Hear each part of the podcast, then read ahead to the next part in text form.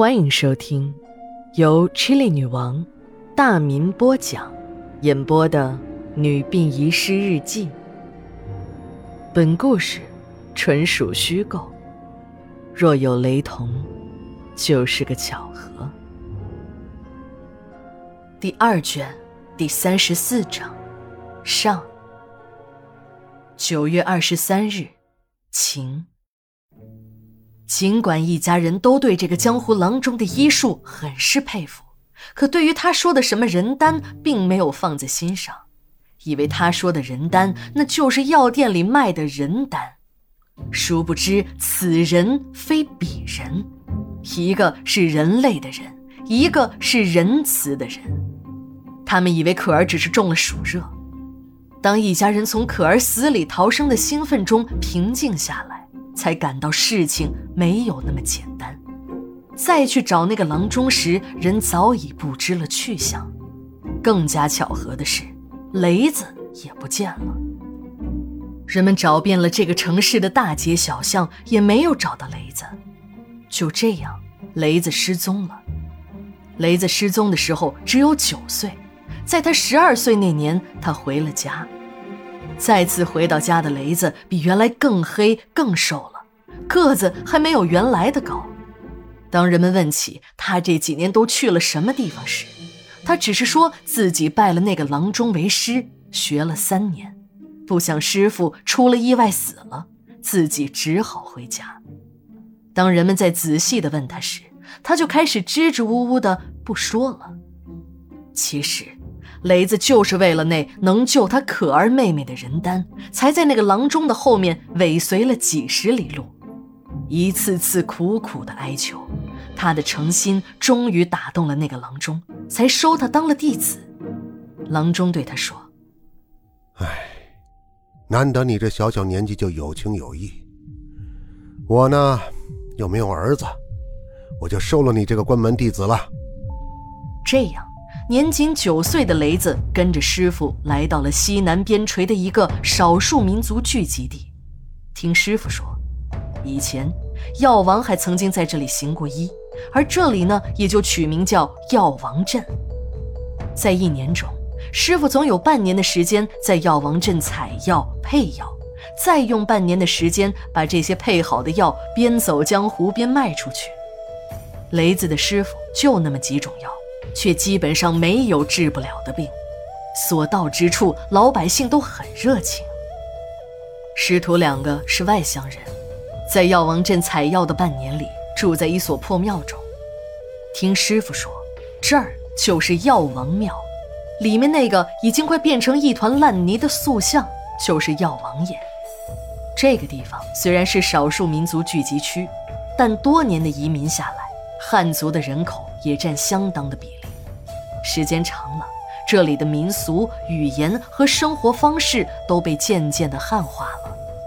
雷子有点搞不懂，这半年时间里，打着采药旗号的师傅，一个月下来也拿不回几棵药草，倒是经常带回来一些瓶瓶罐罐的，还神秘兮兮的锁进一个大木箱里。雷子慢慢发现，师傅虽然已经收下了他这个徒弟，可并不完全信任他。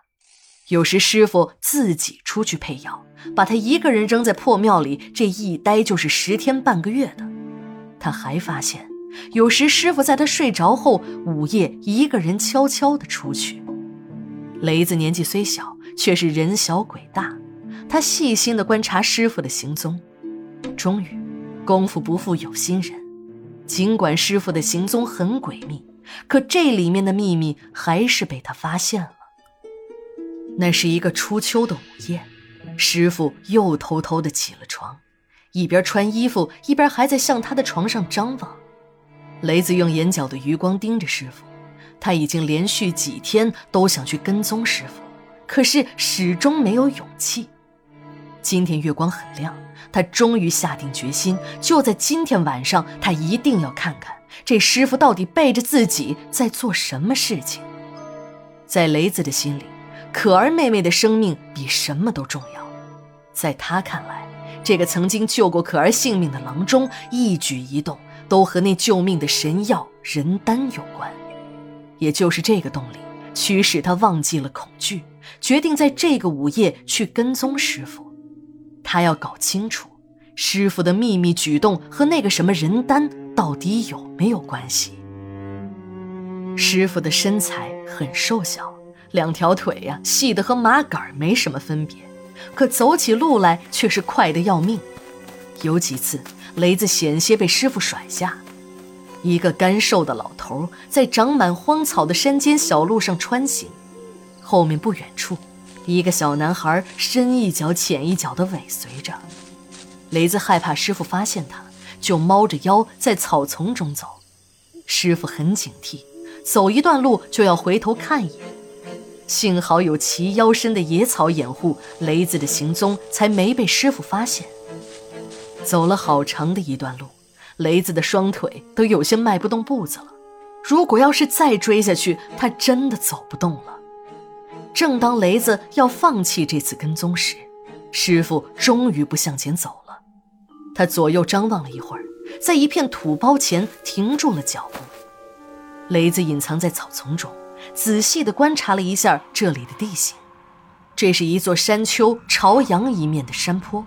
几棵歪脖子树孤零零地长在小土包之间，雷子吓得一屁股坐在了地上。要不是用手捂住了嘴，这嘴里都会喊出声来。原来雷子刚看出来，这里是一片墓地，足足有上百座荒坟。有些坟头由于年久失修，都已经没入了乱草丛中。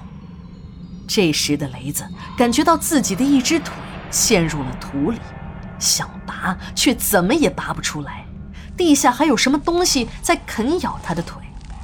一阵钻心的疼痛袭来，雷子再也忍不住了，大声的哭喊起来。师傅听到了他的喊声，吓了一跳，立即跑了过来，抱住雷子，使劲儿的往外拉。等师傅把他拉出来，借着月光一看，他的那只脚上已经是血肉模糊，两根脚趾也不知去向。原来，雷子躲藏的地方是一个刚修了没多长时间的坟头。随着坟墓里棺材和尸骨的腐烂，再加上进到里面的老鼠，早已经把这里当成了自己的乐园，成群结队的去坟墓中舔食尸油，才形成了不少松软的大洞。人一踩上去就会陷进去，里面的老鼠一受惊，以为有什么动物要和他们抢夺美味的尸油。雷子那只掉进坟墓里的脚，被老鼠们当成了来犯之敌。被老鼠咬已经很可怕了，更何况这些老鼠刚刚舔食过坟墓中的尸油。师傅狠狠地揍了雷子两个耳光后，告诉他：这墓穴里腐烂的尸体中，除了老鼠爱吃的尸油外，还有无数的尸虫。这些尸虫的身上都携带着致命的尸毒。人一旦感染了尸毒，那必死无疑啊！刚才的恐惧让雷子暂时忘记了疼痛。听师傅这么一说，他才感觉到那只脚一阵刺痛，整条腿都好像比平时粗了许多。雷子仔细地看了看自己的脚，两只脚趾已经被咬掉了多半截儿，剩下的三个脚趾也不同程度地受了伤。师傅从自己的衣襟上扯下了一块布，塞在了雷子的嘴里，告诉他：“不想死，一定要咬住，别睁眼。”雷子听话的闭上了眼。他感觉到师傅把他的脚按在了石头上，他感觉不好，睁开眼一看，这一看不要紧，师傅的手中不知什么时候多了一把闪着寒光的刀。随着师傅的手起刀落，雷子的几根脚趾被齐刷刷地剁了下来。恐惧加上疼痛，让他一下子昏了过去。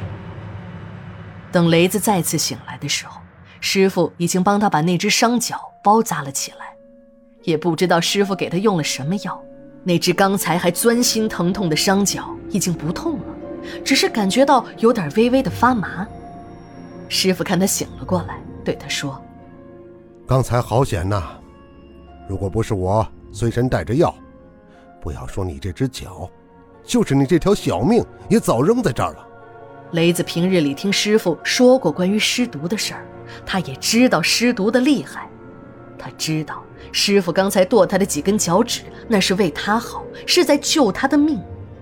这时，师傅告诉他：“你现在起来走走看，是不是没事了？”